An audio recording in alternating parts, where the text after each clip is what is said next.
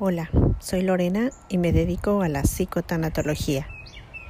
El tema de hoy habla sobre la individualidad en el noviazgo y el matrimonio. Anteriormente se hablaba de la pareja como dos personas cuyas diferencias hacían que se completaran una con la otra. Lo que yo no tenía, lo tenía el otro. Lo que a mí me costaba trabajo hacer, lo podía hacer el otro, y por ello la pareja era un complemento perfecto. Por lo regular, si uno de ellos era tímido, el otro era extrovertido. Si uno era conservador, pues el otro no tanto. Si uno era emprendedor, el otro era el que lo impulsaba. Y como estos, muchos más ejemplos. Entonces, cuando encontrabas a tu pareja, tu vida estaba resuelta, pues ya estabas completo. Pero en cierto punto, eso que al principio te completaba, se convertía poco a poco en una persona dependiente de ti, o tú te convertías en una persona dependiente de él o ella. Poco a poco hemos ido comprendiendo que la persona que está a mi lado no necesita completarme, sino ser un compañero que disfrute conmigo del viaje por la vida. Hoy comprendemos que el término pareja hacía referencia a un conjunto de dos personas en igualdad de circunstancias, pero con el tiempo se fue entendiendo y viviendo como alguien necesario en quien apoyarme. En la actualidad se trabaja en mantener o rescatar la individualidad de cada persona. Esto es un trabajo personal, que por lo regular se llega a él después de tener uno o varios fracasos en las relaciones de noviazgo o matrimonio, en donde la queja principal es culpar o señalar al otro porque no quiere cambiar, porque no se adapta a mi modo de pensar, a mi modo de actuar Incluso hasta quiero que cambie su manera de expresarse o quiero que hasta de religión cambie. En conclusión, no acepto al otro como es.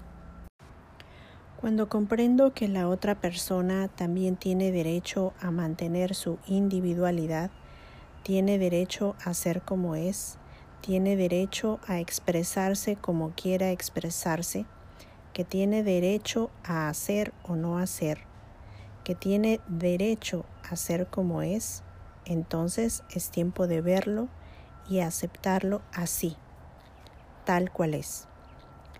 Esa persona decidirá en su momento si tiene necesidad de cambiar algo en él o no hacerlo, de acuerdo a lo que crea conveniente para él y no tener que cambiar para darme gusto o para no verme enojada o enojado o para no discutir conmigo, porque los cambios que se hacen de esta manera son cambios superficiales y duran poco, porque es algo que estoy haciendo en contra de mi voluntad. El encontrarme con una persona que considero que me completa o que es mi media naranja, como usualmente lo conocemos, nos debiera servir para aprender de esa persona porque si él o ella tienen lo que yo no tengo, entonces esa persona será mi mejor maestro o maestra.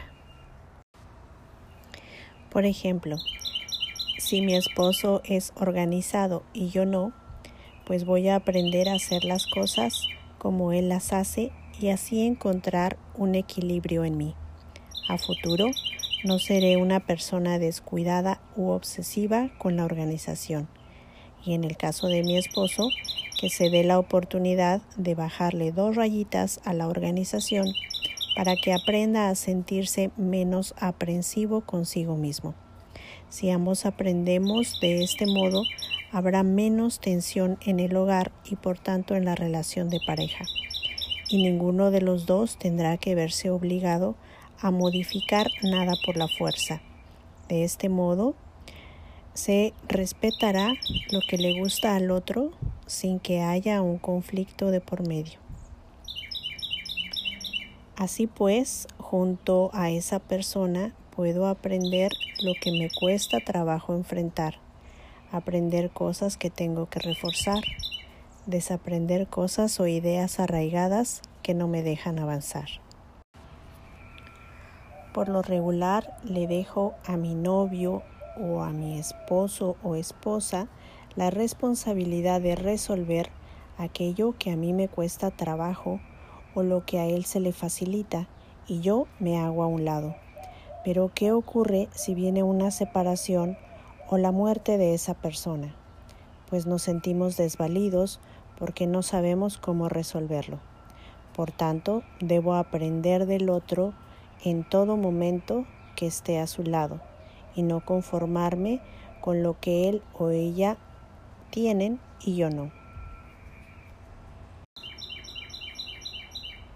Al estar en unión con otra persona, nos da la gran oportunidad de crecer y aprender de él o ella, en lugar de desaprovechar, en lugar de conformarnos, en lugar de depender del otro o en lugar de criticarlo.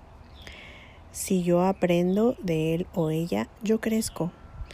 Confronto lo que me cuesta trabajo, aprendo a resolver y cuando yo no esté con el otro, esa persona podrá continuar con su vida de manera sencilla porque ambos contribuimos a desarrollar y mantener nuestra individualidad.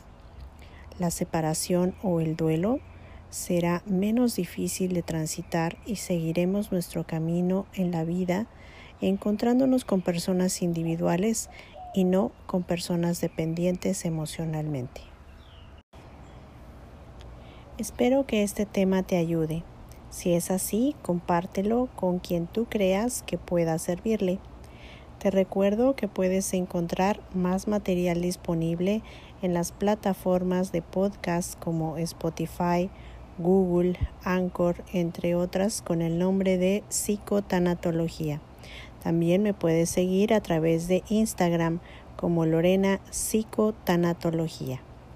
Trátate con cariño y hasta pronto. Me enseñaste entre otras cosas a vivir.